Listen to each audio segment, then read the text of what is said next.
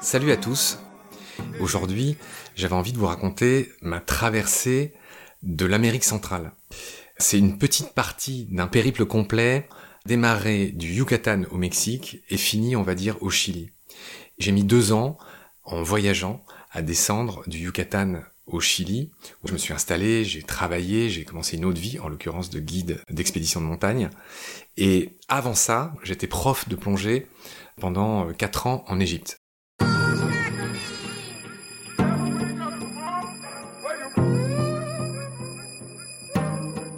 À la base, je suis journaliste. Et sans vraiment le décider, j'ai voyagé de 30 à 40 ans, et rétrospectivement, c'est ce que j'ai appelé prendre ma retraite à l'envers. C'est-à-dire que je me suis souvent fait la réflexion que c'était complètement con d'avoir du temps et de l'argent quand on était vieux et donc un peu plus euh, empêché euh, dans son corps pour faire des choses. Et donc moi je m'étais dit, ben coûte que coûte, euh, ça serait quand même bien de se faire plaisir, de voyager, de voir le monde entre 30 et 40 ans. Donc grosso modo, c'est ce que j'ai décidé de faire après un parcours, on va dire, de jeune journaliste. Donc voilà, j'ai fait une école de journalisme à Lille, pour la faire simple. hein, j'ai un, parcours un peu accidenté. J'ai fait de l'architecture, j'ai fait euh, de l'allemand, j'ai fait beaucoup de choses avant. Mais bref, en dernier, j'ai fait du journalisme. J'ai bossé 5-6 ans comme journaliste. Et puis, à une période professionnelle de ma vie, j'ai eu envie, j'ai eu besoin, puis surtout j'ai eu la possibilité de voyager. Juste pour euh, finir ma présentation, je suis toujours journaliste. Je suis rentré depuis un peu moins de 10 ans en France. J'ai créé une famille de podcasts qui s'intéressent aux animaux et aux vivants, qui s'appelle Baleine sous gravillon. Ces quatre podcasts, Baleine sous gravillon, c'est le principal. Il y a Nomen, Petit poisson deviendra podcast, et Combat, qui sont les trois petits frères.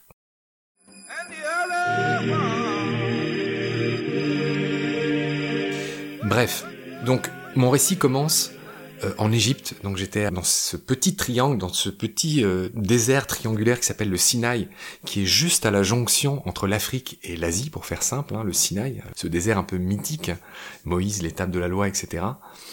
Et là j'étais prof de plongée, donc j'habitais depuis 3-4 ans en Égypte. Donc au début j'étais à Dahab, qui veut dire l'or en arabe, et ensuite j'étais à 200 bornes au sud, sur l'exacte pointe sud du Sinaï qui s'appelle Sharm el-Sheikh, qui est une grosse ville où j'ai travaillé, voilà, pendant la moitié du temps finalement, la moitié du temps à Dahab, l'autre moitié à, Charme. Et puis, au bout de quatre ans en Égypte, j'avais un peu tout vu, tout fait, ce qu'il y avait à faire. C'est-à-dire, je connaissais les principaux spots de plongée, qui au passage ont été popularisés par Cousteau, et on redira un mot de Cousteau, euh, euh, puisqu'il en a popularisé quelques-uns dans le monde, même beaucoup, et dont en Amérique latine, dont je vais parler dans un instant. Donc en gros, j'étais en Égypte, j'étais avec une copine, ça faisait quatre ans, je gagnais bien ma vie, comme prof de plongée, qui parle quatre langues. Et donc voilà, c'est une vie un peu trop tranquille, un peu le syndrome de la cage dorée. Et donc on va dire que bien que heureux et gagnant bien ma vie euh, comme prof de plongée dans un endroit euh, sublime avec beaucoup d'amis, avec plein de nationalités, ma copine était italienne à l'époque, je baignais dans un univers professionnel et même de clientèle, enfin très euh, varié on va dire. Je tournais autour du Sinaï, je suis allé en Jordanie, en Israël, mais bref, il y avait une petite musique de l'ennui qui commençait à s'installer. Et en fait, secrètement, j'avais envie de recommencer à voyager. Parce que j'avais un peu voyagé avant, j'avais parcouru l'Afrique australe euh, pendant neuf mois, enfin, et la notion de se perdre quelque part, d'aller quelque part sans savoir où on va, me manquait. Et donc, pour conjurer ça, j'ai convaincu ma copine de me laisser partir en Amérique latine, au Mexique. Je crois que j'avais trouvé une annonce sur Internet pour bosser dans un centre plongé au Mexique. Ça me donnait un point de chute, mais j'avais aucune idée du reste. Et en gros, ma copine n'était pas dupe. L'idée, c'était que je parte, bah, juste pour, euh, voilà, voir du pays, euh, juste l'envie de l'inconnu, quoi. Enfin, je pense qu'il réunit pas mal de gens de ce podcast.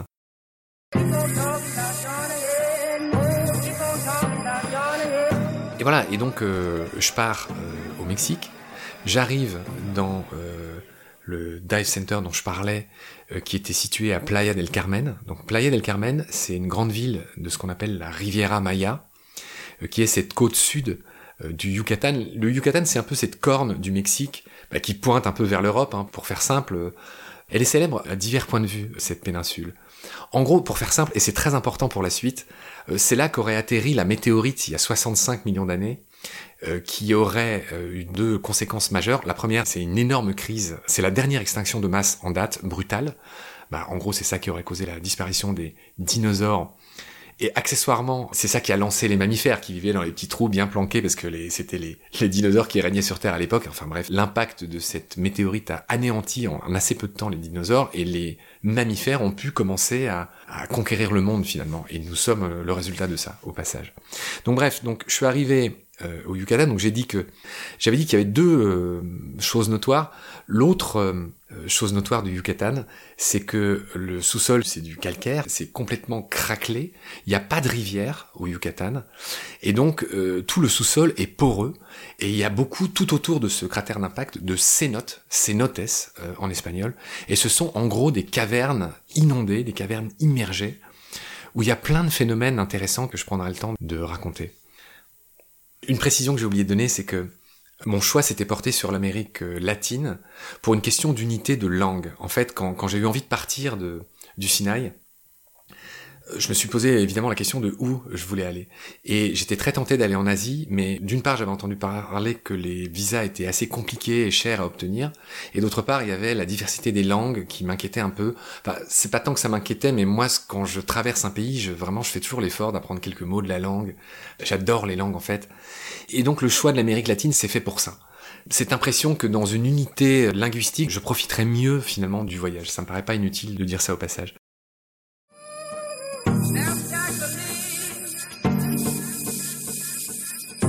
Donc j'en reviens à mon installation euh, au Mexique qui au, final aura duré peu de temps. Je pensais bosser là-bas.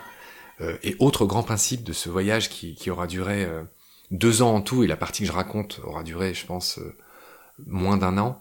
L'autre grand principe de ce voyage, c'est que je suis parti avec deux sacs, mon backpack dans une main, ou sur mon dos, comme tu veux, mais aussi mon sac de plongée. Donc j'avais un sac de 20 kilos d'affaires de plongée, parce que dans le monde de la plongée, les profs de plongée se trimballent avec leur barda. Je crois juste que j'avais pas pris de combi, mais j'avais quand même, alors j'avais évidemment pas pris de ceinture de plomb ou de conneries comme ça, tu vois, mais j'avais quand même tout mon détendeur, mes palmes, mon masque, etc. Enfin, du matos un peu pro. Et donc j'avais 20 kilos de matos de plongée en plus de mon backpack, ce qui n'a pas facilité mes, déplacements. Bref, Mexique. Alors, dans tous les pays euh, sur lesquels j'aimerais dire un mot, c'est celui sur lequel j'en dirais assez peu, finalement, tu vas comprendre pourquoi. Parce que je suis resté deux jours dans le dive center où j'étais arrivé.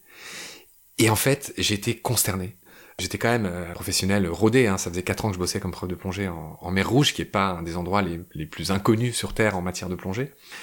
Mais j'étais consterné quand je suis arrivé au Mexique parce que en fait c'est l'arrière-cour, euh, je sais pas comment le dire autrement, des États-Uniens.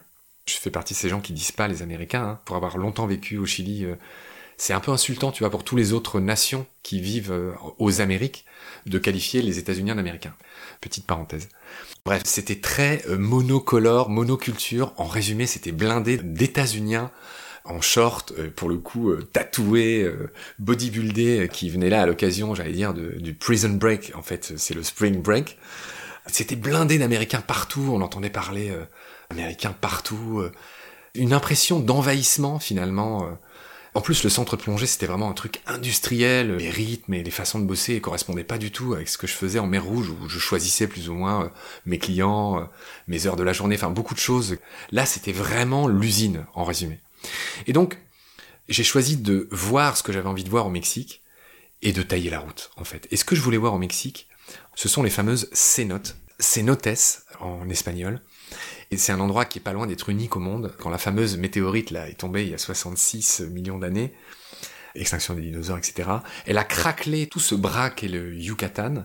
Il n'y a pas de rivière dans le Yucatan, et donc ce sont les principaux points d'eau. C'est l'eau douce hein, qui s'accumule dans ces grottes et qui, dans certains endroits, euh, est accessible à travers un trou. Et ces trous, ils ont des noms en français. On appelle ça des gouffres, des avennes ou des dolines. C'est les mots qui correspondent en français. Et ces trous sont remplis d'eau douce. Et quand c'est proche des côtes, en fait, ça se mélange avec l'eau de mer. Dans le monde de la plongée, on parlait beaucoup avec les clients, puis avec d'autres gens, d'autres passionnés. T'as compris qu'il y avait un gros prisme plongé dans tout ce que j'ai fait. Je crois qu'il y a plus de 10 000 euh, au Mexique. Alors, il y en a que quelques-unes qui sont très connues. Hein. Le nom que j'ai retenu, qui à chaque fois me fait écarquiller les yeux, c'est Chaque Moule.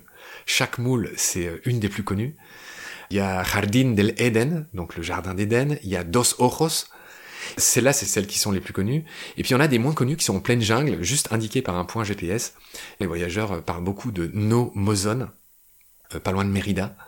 Gran Cenote et euh, X Batun, par exemple. C'est les trois dont, j'ai retenu les noms. Et moi, je suis allé plonger à chaque moule. Chaque, c'est un dieu de la pluie dans la mythologie, dans la cosmogonie des Mayas, la civilisation du coin, hein, ils étaient établis là. Donc on est en plein, hein, le Yucatan, le Belize, tous ces pays-là, le Guatemala.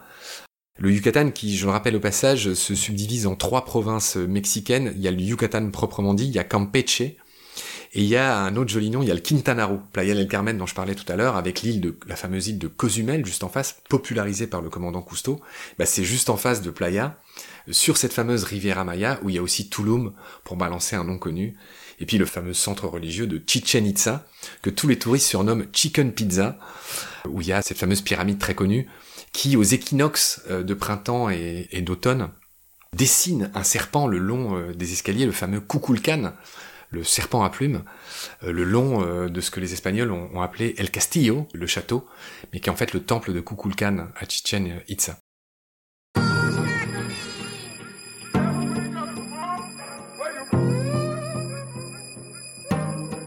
Bref, si je me focalise sur ma cénote, ce qui est notoire en fait dans les cénotes, c'est qu'il n'y a pas de surface. C'est-à-dire tu plonges dans des grottes, donc c'est de la plongée spéléo, donc il y a des règles qui sont beaucoup plus draconiennes qu'une plongée entre guillemets normale, où en cas d'incident tu peux quand même remonter à la surface de manière, on espère, plus ou moins contrôlée. Dans beaucoup de ces notes, c'est des galeries qui sont totalement inondées, et en cas de souci, tu n'as pas le luxe de remonter à la surface. Tu es obligé de faire machine arrière et de revenir à ton point d'entrée ou de sortie. Et donc ça, ça implique que tu plonges avec tout le matériel en double. C'est-à-dire que tu plonges avec deux bouteilles, trois lampes. T'as évidemment, comme dans tous les scénarios de plongée, t'as deux euh, détendeurs. Je me demande même si les guides en, ont pas trois. Donc ça, c'est le premier point. C'est le petit frisson avant d'y aller, euh, c'est que euh, tu sais qu'il n'y a pas de surface. Donc ça, c'est le premier truc qui est notoire. Le deuxième truc, c'est que l'eau est cristalline, à peu près sans vie. Il y a évidemment des cénotes, celles proches de, comment dire, là où il y a le trou, il y a un peu des petits poissons dedans, etc. Mais dès que tu commences à t'aventurer dans les galeries et dès que ça devient noir, il y a pratiquement plus de vie. Il y a quelques petits poissons aveugles il y a quelques petites crevettes euh, toutes blanches, euh, tu vois, enfin tout, albinos, etc. N'y a plus de lumière. Mais il y a très peu de vie. En fait, c'est cristallin. C'est un univers euh, qui est magnifique, donc il y a une visibilité qui est énorme. Tu vois à 50 mètres, enfin ça dépend, hein, il y en a qui sont plus troubles, mais l'eau est vraiment cristalline. Et ce que je tenais à raconter, c'est que j'ai dit que dans les cénotes qui sont proches des côtes, il y a parfois un mélange qui se fait entre l'eau douce et l'eau de mer. Donc de l'eau qui n'est pas salée avec de l'eau salée. Et à la frontière, à la rencontre entre ces deux eaux qui sont de densité différentes, je vais essayer de rester clair, il y a ce qu'on appelle un halocline. H-A-L-O, un halocline. Et le halocline, en fait, marque la ligne entre l'eau salée et l'eau douce. Ces eaux-là ne se mélangent pas, et la première chose magnifique que j'ai vue dans les cénotes, j'ai vu couler une rivière dans une rivière. C'est-à-dire j'ai vu couler de l'eau dans l'eau. C'est-à-dire que tu vois je sais pas à quelle illusion optique c'est dû, mais tu vois en fait circuler l'eau de mer dans l'eau douce. Donc ça c'est un des premiers grands souvenirs que j'ai de, ma plongée dans, les cénotes. Et l'autre grand souvenir que j'ai, c'est que quand tu es précisément dans ce halocline, c'est-à-dire exactement à cette limite entre l'eau douce et l'eau salée, il y a des illusions d'optique. Et je me souviens avoir vu un temple grec dans chaque moule, enfin dans une des grottes inondées où on était, et en fait, il n'en était rien, c'était juste des morceaux de stalagmites et de stalactites qui, avec l'illusion que générait ce halocline, bah, j'avais l'impression de voir des colonnes. J'étais pas bourré ou quoi, tu vois, c'était pas une sorte d'ivresse des profondeurs. Enfin, tu vois, d'un côté l'eau est cristalline, mais de l'autre côté, le halocline fait que tu as des espèces d'illusions d'optique. Voilà, c'est les principaux souvenirs que je ramène des euh, cénotes. Je vous remercie d'être si fidèle à tout ce qu'on fait. Prenez soin de vous et de ce qu'il a autour de vous. Et à très vite. Salut. Yeah.